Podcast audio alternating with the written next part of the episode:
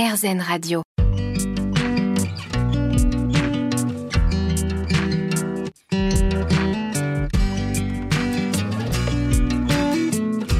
L'instant présent Aurélie Godefroy. Bonjour, c'est Aurélie Godefroy. On se retrouve pour l'instant présent, votre émission hebdomadaire sur RZN Radio. Avec nos invités, nous comprenons l'importance de se poser en conscience, de s'ancrer, de méditer, de mettre sur pause dans notre vie quotidienne pour mieux vivre les différentes problématiques que nous pouvons rencontrer, que ce soit au niveau personnel, professionnel ou encore émotionnel. Et j'ai l'immense bonheur d'accueillir aujourd'hui Gilles Paris. L'instant présent Aurélie Godefroy. L'instant présent sur RZN Radio avec donc aujourd'hui Gilles Paris. Bonjour. Bonjour Aurélie. Alors vous êtes écrivain, vous avez publié euh, plusieurs ouvrages, parmi lesquels Au pays des kangourous, Autobiographie d'une courgette, Le vertige des falaises et La lumière est à moi. Euh, votre euh, dernier roman, c'était le, bal des cendres, hein, aux éditions Plomb. Et on vous accueille aujourd'hui pour ce très très beau récit, Certains cœurs lâchent pour trois fois rien. Alors pour tout vous dire, moi j'ai été séduite par le titre. Pourquoi ce titre? C'est un médecin en fait qui va me, l'annoncer euh, après un réveil difficile. J'ai fait une, tentative de suicide, mais plus un, appel au secours, une envie de m'en sortir, de changer de vie. Et quand je me réveille, le médecin à côté de moi me dit, euh, vous savez, avec ce que vous avez pris, euh, quelqu'un d'autre y serait resté certains cœurs lâchent pour trois fois rien. Et ça a été une phrase euh, catharsis, littéralement, parce que je me suis rendu compte en effet qu'avec ce que j'avais pris, quelqu'un d'autre aurait pu y rester et je n'ai jamais recommencé.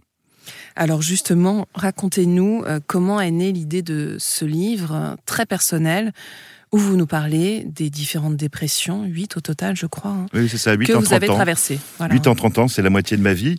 J'avais publié en, 2012, et vous l'avez cité, Au pays des kangourous, qui est un roman qui traite de la dépression, euh, mais qui est un roman. Euh, J'étais pas capable à l'époque de, de, de, me mettre dans l'idée d'un récit. C'est une éditrice, Véronique Debure, euh, qui m'a contacté et qui m'a euh, suggéré euh, fermement et amicalement d'écrire réellement un livre à la première personne, un livre euh, comme on le disait ensemble, solaire sur un sujet qui ne l'est pas. Euh, un, livre qui peut faire du bien, qui peut aider les gens. Moi, j'ai toujours été quelqu'un, malgré les dépressions, d'assez positif.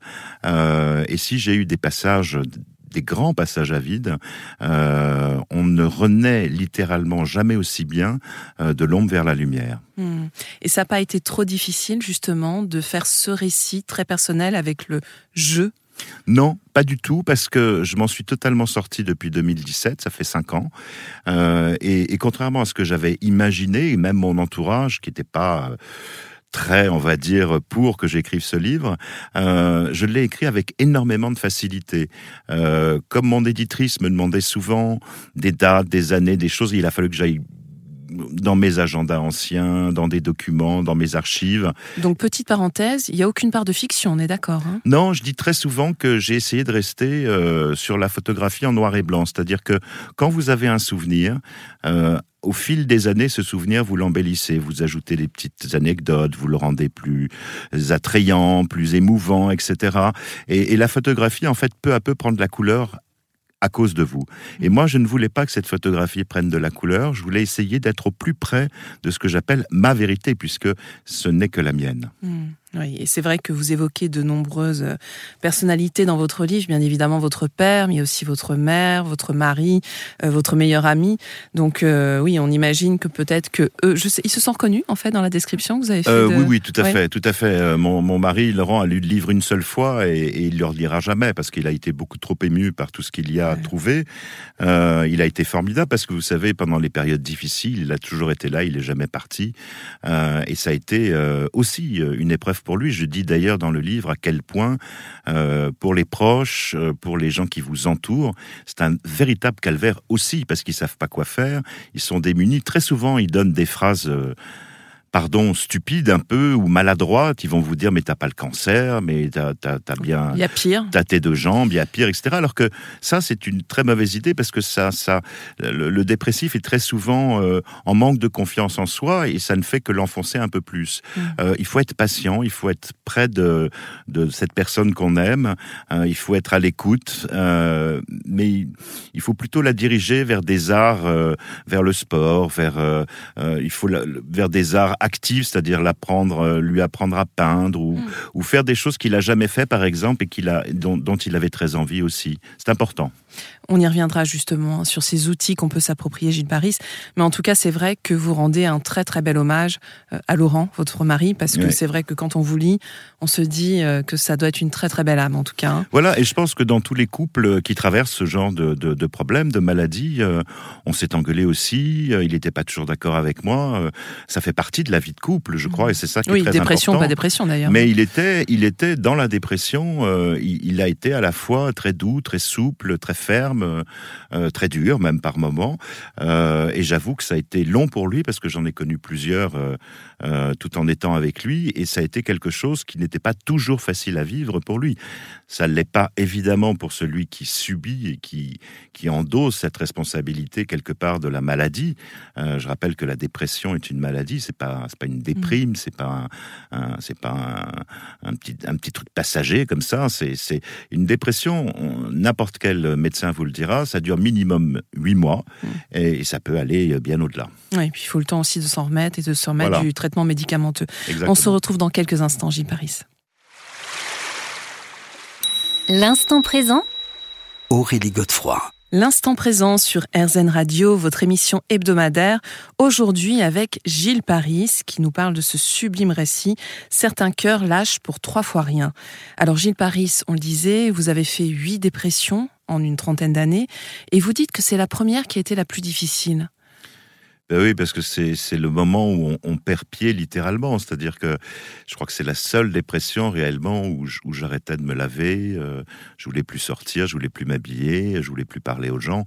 Euh, c'était une espèce de gouffre dans lequel je, je comprenais pas grand-chose. Et puis surtout, la première dépression, on ne sait pas qu'on s'en sort.